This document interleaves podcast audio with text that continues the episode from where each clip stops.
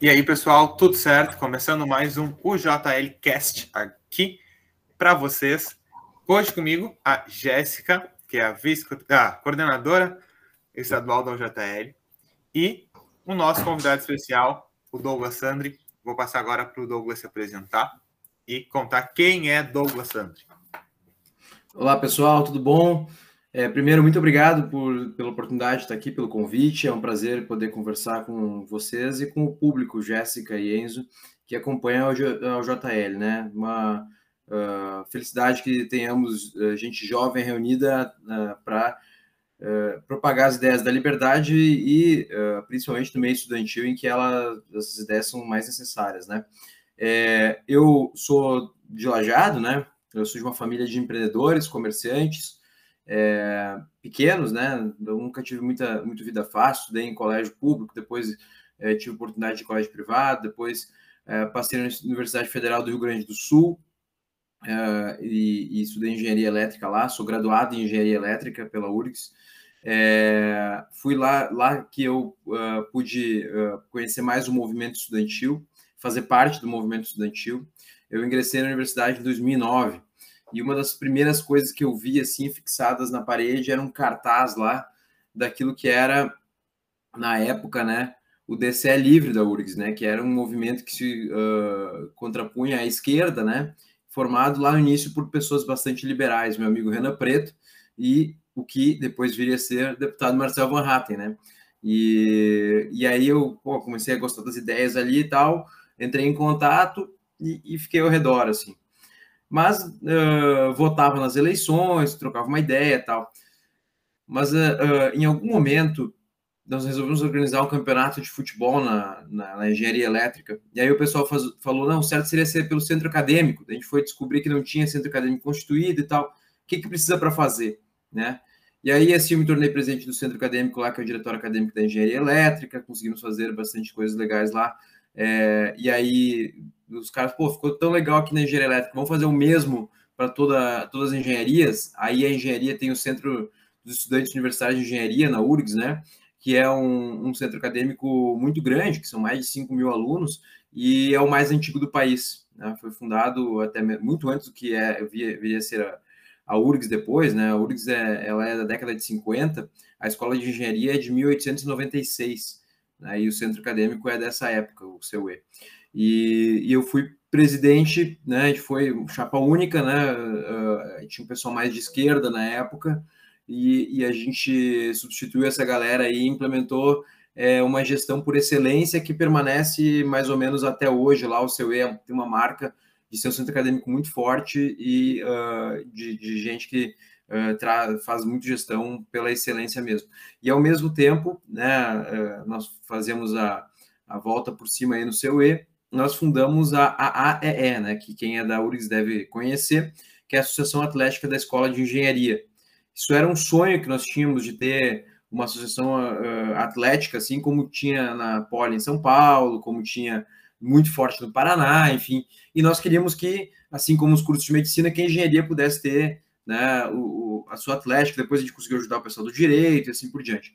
Então a gente fez a, a Associação Atlética da Escola de Engenharia, que também se tornou uma das maiores atléticas. Tudo na engenharia tem, tem muita escala, né? Então a gente fazia uma coisa e, e virava já muito grande, né? Então eu eh, tive o privilégio de, de ser um dos fundadores, dia 4 de 4 de 2016, de uma associação atlética que uh, reunia então os jovens aí para estudantes para trabalhar uh, essa parte esportiva, enfim, representar a universidade. Então, foi um momento muito legal da, da minha passagem pela universidade, né? Depois eu parei um pouco para me formar, tal, que eu acho que uh, movimento estudantil não tem que ser para sempre. Lá na URGS tinha esses caras aí que vocês devem conhecer bem, que querem ficar para sempre na universidade, que tem emprego, né? O emprego dele é estudante profissional, fica passando, na, trocando de curso, fica uh, fazendo o mínimo que precisa para não ser jubilado.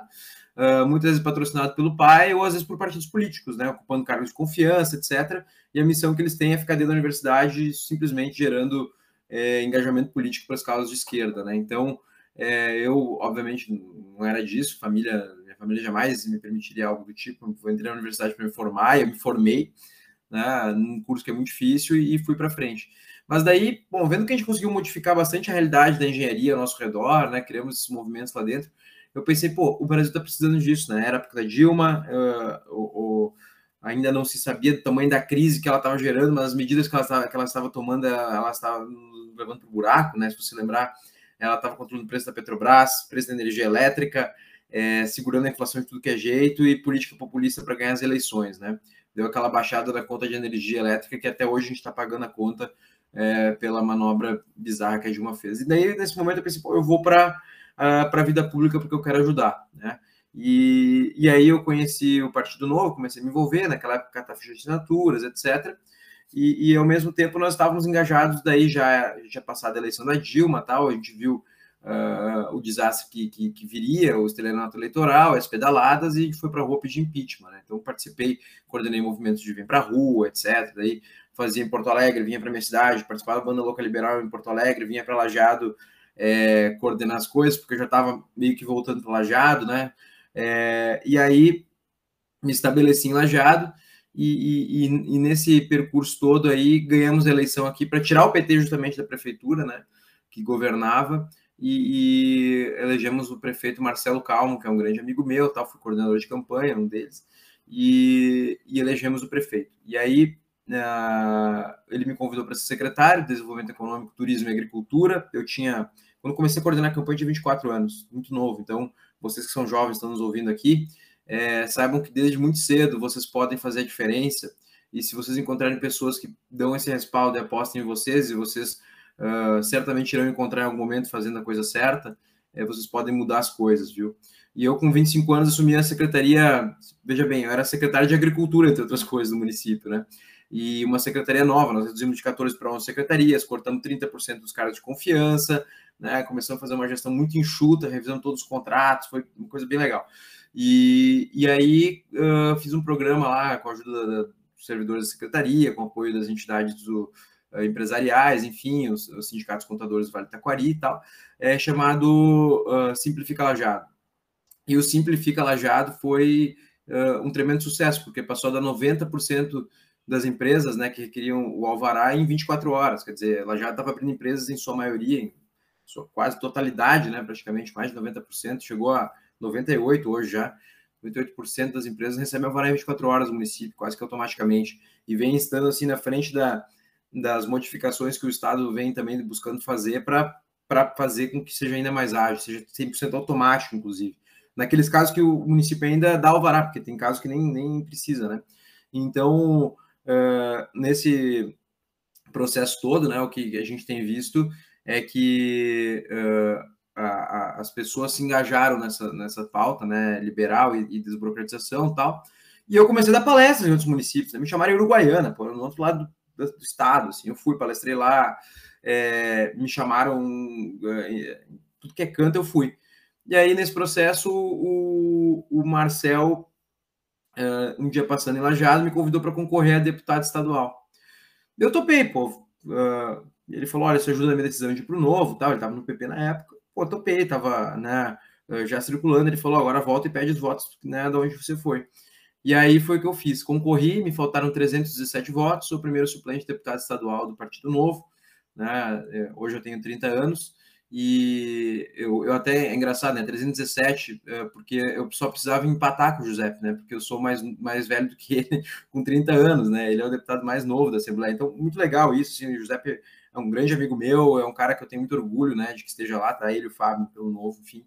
É, em uma Assembleia que está mais liberal, assim, tem outros grandes nomes lá também, de outros partidos que estão uh, mais com, com, com, o viés liberal. Nem sempre com todas as nossas pautas, isso é natural, nem todo mundo vai ter todas elas, mas o viés geral da, da, da Assembleia está mais liberal do que jamais teve. A prova disso são as, as, privatizações que nós conseguimos aprovar e reforma do Estado que andaram bem dessa vez. E aí, uh, acabada a eleição, tendo a possibilidade de eventualmente ter que assumir, enfim, eu não queria ir para o privado, queria ter mais experiência no público, e eu fui convidado para trabalhar em Brasília. E hoje sou chefe de gabinete do deputado Alexis Fontaine, do Novo de São Paulo. Ele precisava de alguém de desburocratização, eu estava à disposição e a gente tem um elemento de ideias incrível. É, eu topei. Então eu vou e volto toda semana, né? Passei a, a ponte aérea do Rio Grande do Sul com Brasília. É algo bem desgastante. Eu ainda moro em Lajado, né? Eu decidi morar em Lajado, então é, mantive minha estrutura toda aqui. E aí eu fico indo de Porto Alegre do Lajado, Lajado, Porto Alegre, Brasília, né? Então, essa é, é, a minha função e comecei a fazer, daí a gente vai falar mais aqui, né? Já parando com o meu monólogo, né? Comecei a fazer uh, algumas uh, coisas que eu já tinha vontade há muito tempo de fazer. Uma delas é fazer um programa que mostrasse como que as pessoas estão produzindo em 2021, né? Que esse negócio de campo, de, de do rural, antigamente era um negócio assim, ah, é o cara, é, chamava com alcunha ruim de colono, que não é ruim de maneira nenhuma, colono é, uma, é um espírito muito bom, né? Mas queria, era uma coisa meio, queria ser negativa, né? É, e, e, a gente vai ver, são pessoas que estão empreendendo.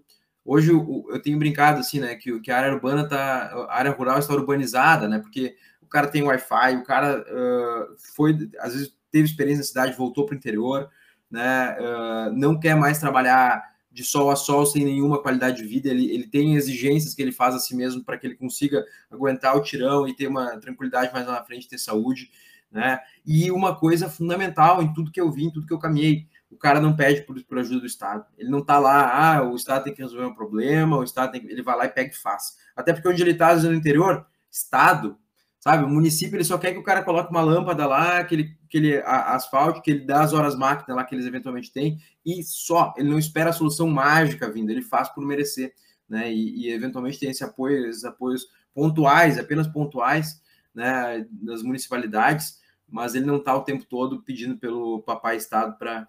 Então eu queria mostrar isso para as pessoas. E aí eu criei o Gente que Produz, que é um canal no YouTube, eu uso nas minhas redes sociais em geral uh, tem maior repercussão no Facebook, né? A coisa anda mais, mais lá, porque minhas redes são mais estabelecidas lá, né? Mas também está disponível no YouTube, né? Para quem quiser acompanhar no arroba Douglas.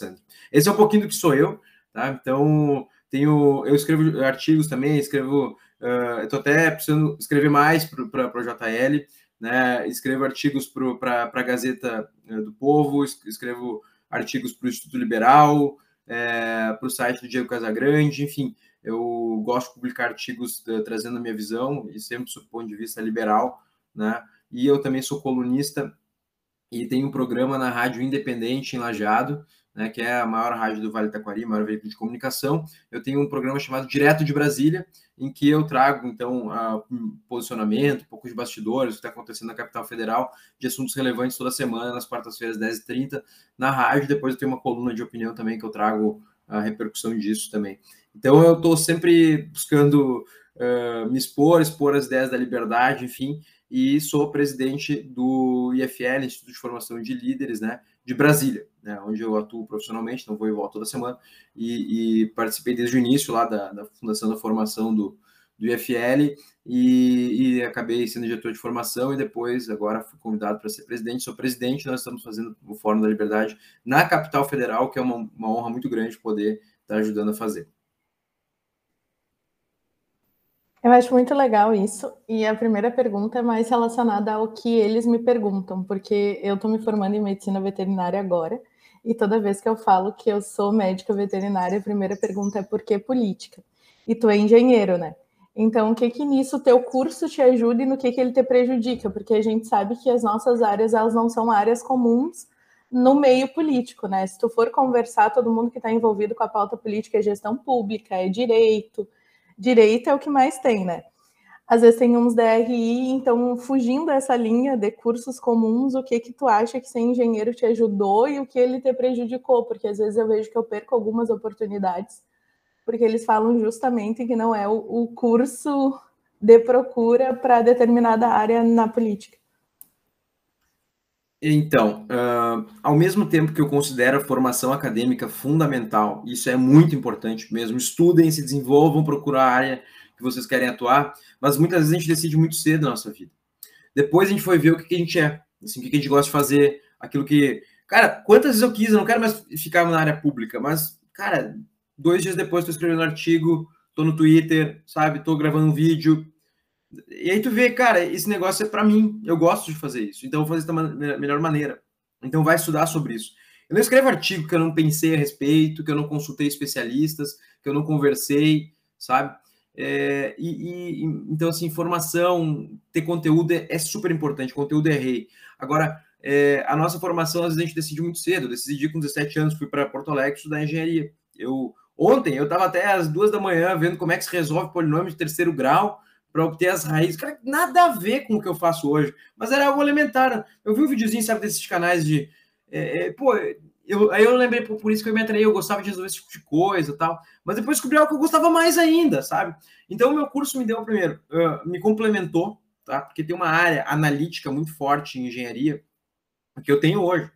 Ah, eu procuro causa das coisas, uh, eu, eu quero saber se, se o que a gente está vendo, uh, às vezes tem duas coisas acontecendo, né? Mas elas não são causa e consequência uma da outra, né? Isso a engenharia me disse o tempo todo que eu tinha que verificar, resolver analiticamente, uh, uh, hierarquicamente um problema, né? Então, esse tipo de coisa para a vida pública é muito importante, sabe? Você está discutindo e está resolvendo um problema que é uh, lá a causa ou está resolvendo só uma, uma, uma, coisa que é a consequência do problema, sabe? Então, esse tipo de, de abordagem eu tenho certeza que a engenharia me trouxe. E a resiliência, porque, gente, curso de engenharia elétrica na URGS ele é feito para pessoas que têm uma capacidade acadêmica maior do que eu mesmo tinha.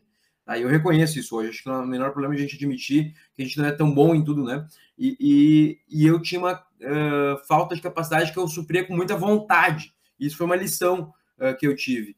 Né, uh, com muita vontade, com os amigos certos, com as pessoas, uh, me cercando de pessoas de confiança, em que a gente divide, olha, eu sou melhor a fazer o trabalho, eu sou melhor em fazer a parte técnica, eu sou melhor em fazer, vamos estudar junto para as provas, sabe? Eu tinha um grupo de amigos, e aí eu aprendi a fazer grupos. Eu tinha um grupo no seu E, tinha um grupo na, na departamento de engenharia elétrica lá, eu tinha um grupo na uh, para estudar uh, sinais, ondas eletromagnéticas, coisas tudo dificílimas, curso de engenharia elétrica. Então é, é, é isso, forme times, sabe? É, e se você não tem uma capacidade clara, assim, eu, eu não, é, eu não sou um gênio acadêmico da engenharia elétrica, mas a vontade tem que suprir isso, né? Eu não fui o A, mas eu passei e me, me, formei antes de boa parte dos meus colegas, que na engenharia é muito, é muito comum, né?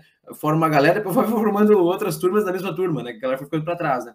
Então eu não fui o último a me formar tal, é, muito embora também não tenha sido exatamente o primeiro, mas assim, é, a vontade tem que suprir isso, só aprendi, tá? Agora, a vida política, eu não deixei de fazer política estudantil, grêmio estudantil, uh, nunca na minha vida, eu fiz isso no colégio, era líder de gincana, depois fiz na URGS, é, mesmo no ambiente desses, e aí veja, o, o centro acadêmico estava largado, tinha um sofá e uma rede velha lá, a gente colocou ar-condicionado, vendia lá na época Red Bull, acho que vende até hoje. É, colocamos uns computadores lá que no início precisava ter computador ali para imprimir trabalho, não sei o que, né? O pessoal tinha menos acesso a esse tipo de coisa, isso era 2009, ainda era.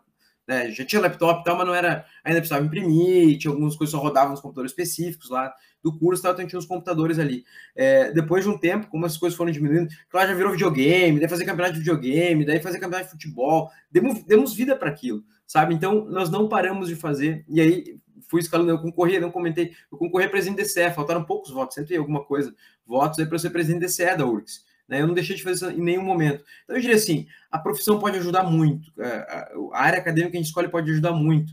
Eu hoje sou chefe de gabinete de deputado federal, eu fui assessor legislativo, eu faço relatórios o tempo todo, eu tenho que ficar lendo leis e tal. Eu tenho hoje uh, um conhecimento da área jurídica muito maior do que uh, alguns uh, caras que estudaram direito e foram fazer outras coisas, sabe? Uh, por que isso? E, e, e discuto de igual para igual com, com uh, graduados em, em, direito e tal. É claro, tem especificidades que eu, às vezes, tenho uma limitação ali, também tem que reconhecer, mas uh, vou aprendendo. Por quê? Porque, de novo, a vontade supera, sabe? Aquilo que você sabe fazer, que você gosta de fazer, que está no sangue. Depois eu descobri que eu talvez tivesse feito direito, talvez tivesse feito, tivesse ter feito economia, outra coisa. Mas isso também não é uma limitação. Pô, não fiz. Cara, não dá para ficar chorando que não fiz, que não sei o quê. Vamos para frente, sabe? Uh, Jéssica, eu tenho certeza que vai acontecer, de você, ter mil oportunidades, e alguém vai dizer: não importa que você fez uh, medicina veterinária. Se você tem mais vontade de fazer outra coisa, você tem resultado, tem entrega, você tem, Jéssica, porque você faz um belo trabalho na JL, é, você vai lá e faz, sabe? Você vai lá e, e consegue entregar. Então, uh, o fato de um engenheiro eletricista, não é da área de formação, ter sido de um gabinete com muita exigência legislativa, o assessor legislativo, depois ter sido chamado para ser chefe de gabinete, que é uma forma de reconhecimento do bom trabalho uh, nessa primeira posição. E, e, e não perde nada para outros assessores que têm essa formação, demonstra que se a gente tiver capacidade, estudo. Gente, eu li tudo que é livro liberal, sabe? É, eu li Ação Humana. Ação Humana é, é, é assim, é, é desgastante. É um livro que, se quiser entender ele bem, você precisa, sabe? É, gastar tempo, volta uma página, reler, concorda, discorda, sabe? é, e ao mesmo tempo você tem que ler várias correntes do liberalismo. Você tem que pegar lá, às vezes tem que ler inglês, né? Por exemplo, Why Nations Fail. Tinha que, tinha que ler, eu li em inglês, depois até li em português para ter certeza do que eu estava, né? E, e, é um livro fantástico, assim. Esse eu tenho que ler duas, três vezes para lembrar das passagens e tal. Tem que ler, sabe? Tem que se aprofundar. Os veículos de comunicação tem que estar sempre por dentro. Pode não concordar, eu nem concordo com a maioria. A linha editorial do Brasil está péssima. Aliás, no mundo, a linha editorial dos veículos mais tradicionais, como são chamados, está péssima, né?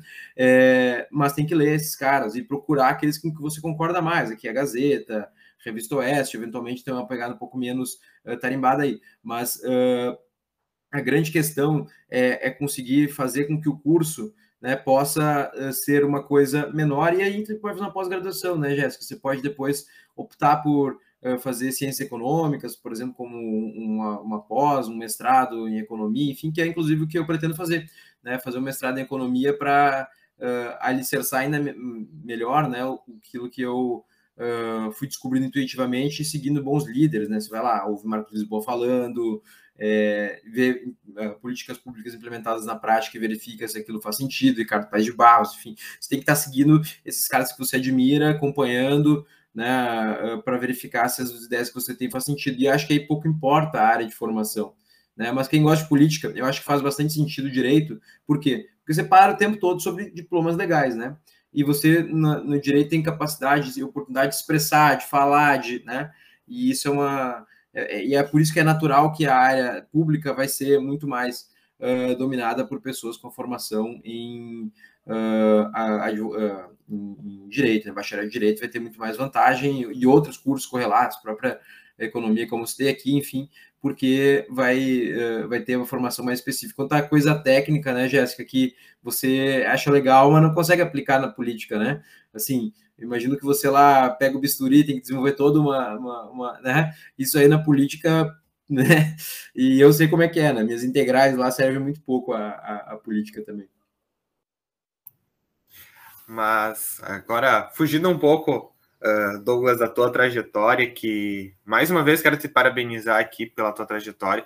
A gente até estava comentando esses dias, eu e a Jéssica, antes de te fazer o convite para vir para o podcast, que é uma trajetória muito legal, né? Uh, uma pessoa que, até como a gente comentou agora, se formou em engenharia, não tinha nada ali ligado à política, engenharia, e gostava daquilo e se colocou à disposição, foi fazer um trabalho e eu pude acompanhar um pouco assim, porque a minha família é do Vale do Taquari, a, a, a boa parte, sim. Meus avós uh, nasceram no Vale do Taquari, então meus tios avós estão todos lá, primos, e eu sempre vou para lá nas férias a gente pode acompanhar o trabalho que uh, é realizado, né?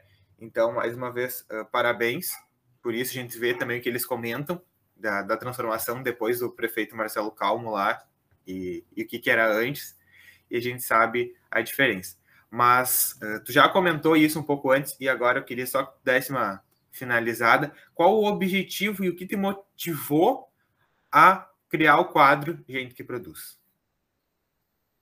O nome já diz muita coisa, né? É, a gente tem que olhar, no Brasil trata muito mal quem produz, né?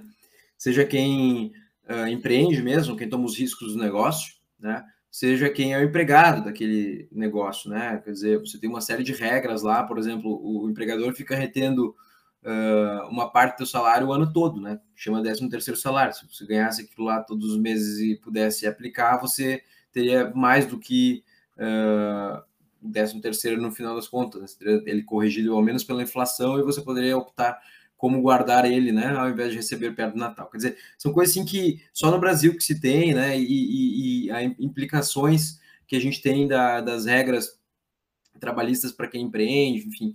Eu queria ver, cara, como é que, como é que a coisa funciona, né? Eh, no campo, eu, eu quando fui, eu comentei, né, fui secretário de Agricultura. Lajado é uma cidade que não tem mais muita agricultura, né? Então, por isso até que faz sentido estar junto com outra secretaria, porque o desafio de fornecer serviços era já reduzido. E aí, eu comecei a circular e eu resolvi em todos os feirantes, né? Tem uma feira em já, enfim, eu quis visitar todos. E eu fui quase todos, e, e, e quase todos que estavam produzindo alguma coisa em Lajada eu, eu fui, né? E, e verificando isso, eu fui vendo, cara, como é que as pessoas estavam se transformando para ficar no campo, para ficar na, no rural, sabe? Tá dentro de Lajada, podia estar fazendo outra coisa, mas a pessoa precisava empreender, queria empreender. Então eu fui vendo, cara, olha como está se transformando. Aí minha irmã mora ah, lá em Coqueiro Baixo, uma cidade, gente, Nova Brécia, todos os churrasqueiros aí que vocês conhecem, né? O Enzo tá rindo aqui porque ele sabe, né? você entrar na Giovanazzi, pergunta de onde é que é o dono, vai dizer Nova Brécia. Né? É, vai entrar na, é, na Fogo de Chão, lá pergunta onde é que é. Todos os caras de restaurante, tal, de Porto Alegre, de fora e tal, vieram tudo uma região, né? Que é a, nova, a maior parte vieram, veio de, de Nova Brécia, até que chamam de capital do churrasco. Mas não é porque faz churrasco lá, né? Porque os caras fazem churrasco em todo o Brasil, em todo o mundo, tem na Europa, nos Estados Unidos, a gente foi uh, abrir churrascarias e tal. E, então tem muita gente empreendendo lá nesses lugares. Eu fui ver isso aí que, que tá lá ainda, né? Minha irmã mora nessa cidadezinha de 2 mil habitantes lá. É uma cidade perto de Nova Brécia, quer dizer, é longe, né? De Porto Alegre, enfim. É, e, e, e, ela tem uma casa super confortável lá, e, e, eles têm tudo lá, e assim, tem uma vida igual a que a gente tem uh, em Lajado, que eu tinha, tem em Brasília, ou você tem em Porto Alegre, enfim. Mas é uma cidade pequenininha, assim, desse tamanho, lá no interior. E um dia eu tô lá, tô comendo um churrasco, aí eu me liguei assim, cara, olha que isso aqui era muito diferente quando ela veio, uh, quando ela começou a namorar meu cunhado, tal, eles estão juntos há uns 15, 20 anos, acho. E, e, e, eu lembrava assim, pô, como era difícil, era longe, ficava meio que sem comunicação, era telefone fixo, tal, no início tal. E, e, como a coisa foi mudando, eu me liguei assim, pô, cara, chegou, agora igualou, assim, agora Fora a distância física, tá tudo igual, não tem mais diferença, né? A grande vantagem é que eles têm ar puro lá, tem, né? Fabricam a própria comida, né? Eles plantam, eles uh, têm porco e tal. E, e, e, trabalham fora também, né? Ao mesmo tempo. E aí eu, cara, eu preciso mostrar isso aqui para as pessoas. Tinha antes uma, uma, um negócio assim, ah, o Estado tem que ajudar as pessoas a permanecer no interior, etc. Cara, a última vez que alguém falou sobre isso me lembra dos, dos gulags, né? Me lembra uh, o que, que o pessoal fa fazia na União Soviética, né? Tentava promover que, que as pessoas ficassem no campo, tal, né? Quando as pessoas estavam ou lembra a China, né? Ou lembra a, a, a, também o êxodo rural, né? Lá na Inglaterra que, que aconteceu, né? É, tudo, sim, não é um êxodo rural, foi na verdade um fluxo urbano, porque porque as condições de produzir na, na cidade, aquele amontoamento, aquelas pessoas na, no carvão, não sei o que, era ainda melhor do que ficar no campo, né? E aí o capitalismo começou a demonstrar que ele funciona bem em grandes cidades, mas ao mesmo tempo nós temos que alimentar essas pessoas. E vai ficar menos gente no interior, mas vão ficar pessoas com mais qualidade de vida. E é isso que eu, tô, eu, eu, eu comecei a ver é, no interior, né? E, e, andando, eu pensei, cara, eu quero mostrar para as pessoas como é que essas pessoas produzem com qualidade, qualidade de vida, sabe? Uh, com produtividade altíssima. Vou dar um exemplo aqui. Eu uh, vai ao ar um programa desses ainda, em que eu mostro lá o pessoal da da estufa, ele não planta mais no chão, né? Aquilo que ele precisa manusear e colher. Ele planta na altura uh, da cintura para que ele não precise se abaixar para não doer as costas, né? Ganha produtividade, ganha qualidade de vida, não tem como produzir até os 60, 70 anos se o cara ficar tendo que se abaixar, capinar, etc. Usa técnicas avançadíssimas, sabe? de, de produção que aumenta a produtividade. E eu resolvi mostrar isso para as pessoas. Como o capitalismo também e liberdade econômica impactam essas pessoas. E como essas pessoas que estão lá não estão pedindo por Estado, sabe? Elas querem poder trabalhar, querem o direito de trabalhar, querem condições melhores, querem poder comprar daqui a pouco um fertilizante com preço mais baixo. Sim, isso é, uma, é, é sempre né, algo que vai mobilizar as pessoas. Querem produtos de melhor qualidade no Brasil, querem produzir. Esse, assim, todas as pessoas com quem eu conversei, ninguém falou na palavra governo, ninguém falou na palavra Estado, sabe? Apesar de, como eu ter comentado antes, eventualmente as prefeituras darem uma ajuda, eventualmente as prefeituras teriam apoio, né, em, em algumas coisas que uh, pontualmente podem fazer sentido, mas é, de maneira geral, eles são empreendedores, eles estão fazendo por si, eles não esperam cair do céu, eles sabem que para colher tem que plantar.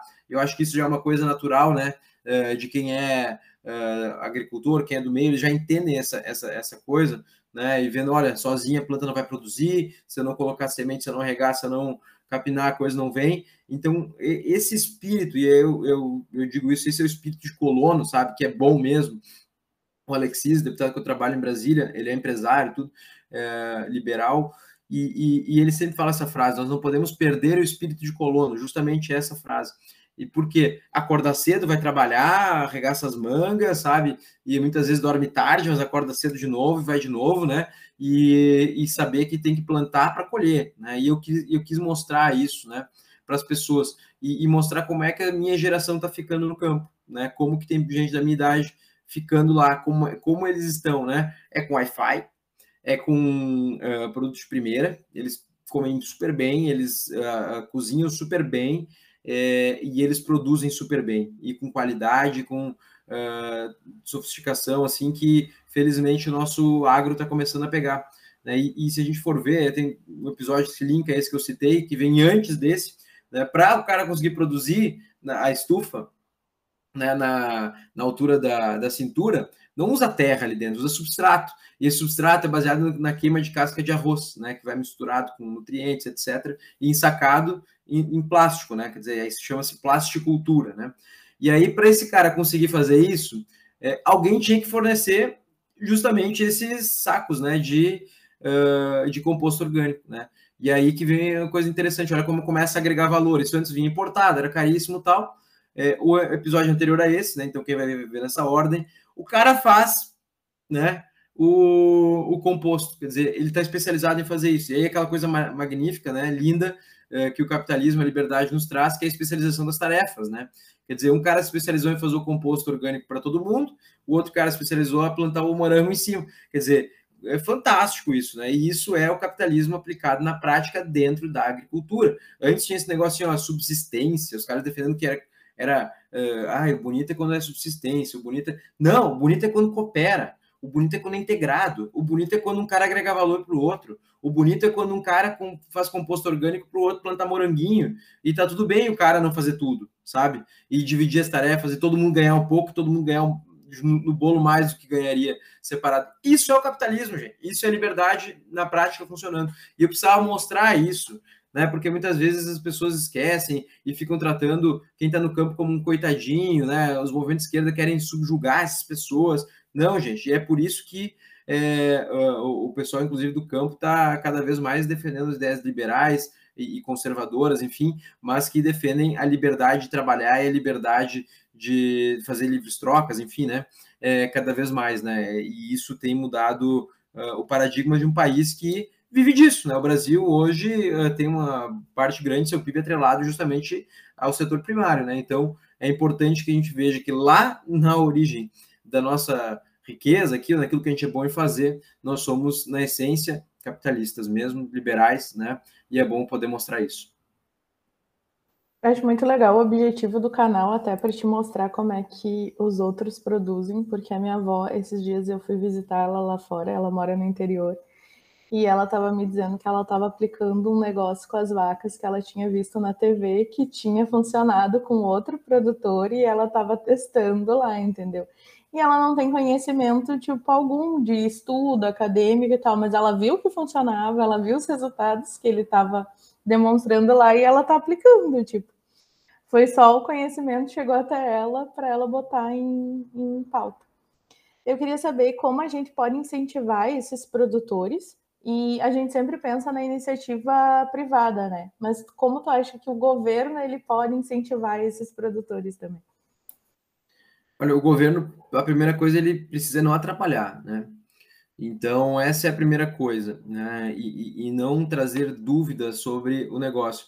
Eu diria assim, de tudo que eu tenho circulado, tenho visto, tenho até ido em empresas maiores, né, ah, frigorífico, por exemplo, né, como é o caso da Carreira, que eu estive visitando, é, empresas pequenas, né, familiares, né, como eu citei aqui, é uma empresa, é uma pessoal que planta, né, para vender na, na, na, feira, enfim, né, mas tem, mas empreendedores, né, tem site, tem tudo.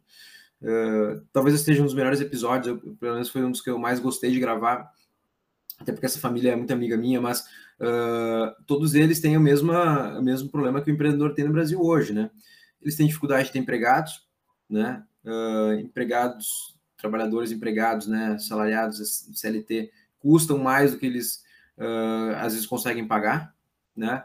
E às vezes a falta de qualificação desse profissional não justifica um salário mais elevado também, né? E, e, e aí é um problema. Tá, mas então não é para não é. O problema é que nós temos que resolver isso, né? Nós temos que investir em educação básica. E aí de novo, o JL é importante uh, nisso, né? Tá presente para é, na nossa época a gente forçava muito a universidade a, a melhorar, assim, né?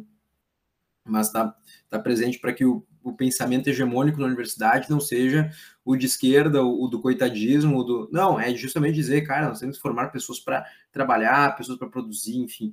Então, é, eu vejo isso, tá? Essa é uma coisa. E aí, voltando a, a, ao problema de contratação, né? Pô, o cara é, custa, vamos chutar aqui, uh, o salário dele nominal é dois mil reais, né? Com os descontos, etc., ele ganha aí mil, mil quinhentos reais, né? E para o cara que vai empregar, um salário de dois mil custa treze e meio, quatro mil reais. Quer dizer, de quatro mil, o cara gastou com o empregado, renda, renda, renda, renda mesmo, o cara recebeu mil, mil quinhentos reais. Aí pegar qualquer cálculo aí na internet, vocês vão ver. É, é, é, realmente isso. Então, uma coisa comum que eu encontro muito é, é, é essa dificuldade de ter gente para colocar para trabalhar, porque as regras são bem ruins, né? Uh, impostos também sempre são problemas, né? Depois que eles crescem um pouquinho, eles começam a aprender a dar certo, barra no problema de impostos, quer ser informalidade, etc. Aí a melancia tem um, um enquadramento de CMS, daí eu não sei o que tem outro, daí a compota, ah não, compota já industrializada já é outra coisa. Quer dizer, manicômio tributário brasileiro, né? Em vez de ser uma coisa só, agregou valor, é uma alíquota fixa, como é o, é na Europa, é um IVA, como é o IBS que está se discutindo na Câmara dos Deputados e no Senado Federal, principalmente no Senado Federal agora na PEC 110, na reforma tributária, é que atrapalha demais. Quer dizer, então eu fui lá no interior, ver que os problemas do cara do interior, no que depende do Estado, a maior reclamação dos caras é o que todo mundo tem, na cidade também. Essas regras absurdas que nos forçam a, a, perdão, a necessidade de reformas. Mas, Douglas, a gente estava até comentando que, como eu e a Jéssica, a gente é do interior, a gente sempre tem esse contato maior. Uh, a minha família, por parte de pai, sempre foi mais ligada, né? Os, meu avô, meu bisavô sempre foi bem de, de, produtor rural, mais do campo. Ele era servidor público, mas ele tinha a chacrinha dele lá e ele ia, ele plantava mandioca, milho e enfim, então sempre tinha esse contato. Daí eu até brinquei antes ali quando tu, tu falou de, de Nova Brécia, Coqueiro Baixo, porque quando eu, eu ia passar as minhas férias em Lajeado, com tem a família, a gente sempre passava, e o vô sempre dizia, não, nasci em Coqueiro Baixo, vamos lá visitar, e a gente sempre comentava isso, né, porque a família, como ali no Vale do Taquari, é tudo bem pertinho, a família se espalhou para diversas partes, então tem gente espalhada por tudo. Mas a gente comentou um pouco da carga tributária, eu queria perguntar, agora como tu está andando bastante aí nessa parte uh, e já tem uma experiência com os agricultores, eu sei aqui pela minha região, pelo menos quando eu converso, que falam bastante da burocracia, né? A gente fala bastante da burocracia que atrapalha tanto uh, quem quer empreender e montar um empreendimento no, no, centro urbano, mas no rural também atrapalha. Queria dizer o que, que queria te perguntar, o que, que eles falam hoje, o que, que eles passam para ti sobre a questão da burocracia dentro do campo? É, a burocracia é um problema enorme para eles também, porque eles sempre. É uma coisa assim que eu vejo, né? O empreendedor brasileiro quer muito, em geral, fazer a coisa correta, né? Não consegue muitas vezes porque a regra é ou é impossível, ou é absurda, ou ela é incompreensível, ou ela é muitas vezes uh, a, a, avaliada errada pelo, pelo fiscal, ou, ou, interpretada de forma diferente porque ela é confusa, enfim, né? Então é uma insegurança jurídica muito grande. Esse empreendedor uh, passa em qualquer lugar. No campo não deixa de ser uh, a mesma coisa, né? Quer dizer, é, lá o, o, cara é fiscalizado, ele tem uma presença muitas vezes uh, bem frequente de, de quem o fiscaliza, né? Por exemplo, tem veterinário que tem que ir lá fiscalizar quando ele tem eventualmente uh, suínos, etc. Ele é um cumpridor muito grande disso, né? Agora, o, o se diz assim, ó, da porteira para dentro, ele, ok, né? Ele tá sempre muito bem, assim, ele funciona, ele é produtivo, tal. O problema é ele começa da, da, da porteira para fora, assim como se diz, né? O cara uh, tem uma burocracia enorme para conseguir uh, fazer sua, sua, sua, empresa, sua nota fiscal, né, tá, tá regular com o fisco, não sabe muitas vezes se está tá recolhendo imposto de maneira correta, porque a tributação é muito confusa no Brasil. A gente tem um imposto para serviço, um imposto para. Né, e aí muitas vezes o cara acaba não, não nem, nem recolhendo, porque é tão confusa a coisa, né? Então se perde muito por aí, porque a gente não tem uma coisa que é simples e intuitiva para uma criança de uh, 10 anos de idade é conseguir entender o sistema tributário do país, como é nos Estados Unidos, o cara diz, ó, é, é um, uma porcentagem do preço final, ou na Europa, que é um IVA, que é aquilo, pronto.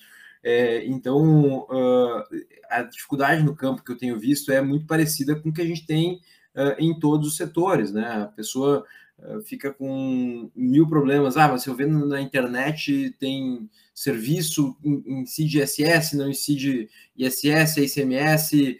É, é, um, é um mundo, assim, é, tão uh, uh, confuso, né, o tributo no Brasil hoje, para quem empreende, que o problema do cara no campo, da indústria, né, e aí a gente tem caras que estão na véspera de tornar indústrias que não são indústria, né, tem os que são indústria mesmo, né. Dar um exemplo aqui, eu fui numa uh, indústria que faz, pega todos os dejetos de suínos, pega todos os dejetos de aves, né, que nós temos muita produção no Vale Taquari de integrados, pega aquilo que sobra da do, do, dos frigoríficos também, né? Combina isso e faz fertilizante com composto orgânico em grande escala. Né? E esse pessoal da Folito, né? Esse pessoal especializado nisso, tem todo o sistema de logística e distribuição, e eles são indústrias enfrentando todo o problema tributário que a indústria enfrenta, né? Que vocês conhecem bem.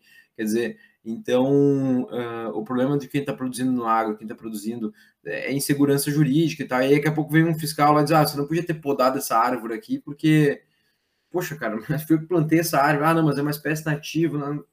é uma coisa assim absurda, sabe? Então, é, isso diminuiu um pouco de uns tempos para cá, né? Porque a sociedade começou a cobrar e dizer, olha, esse tipo de coisa não dá, esses excessos de rigor não dá.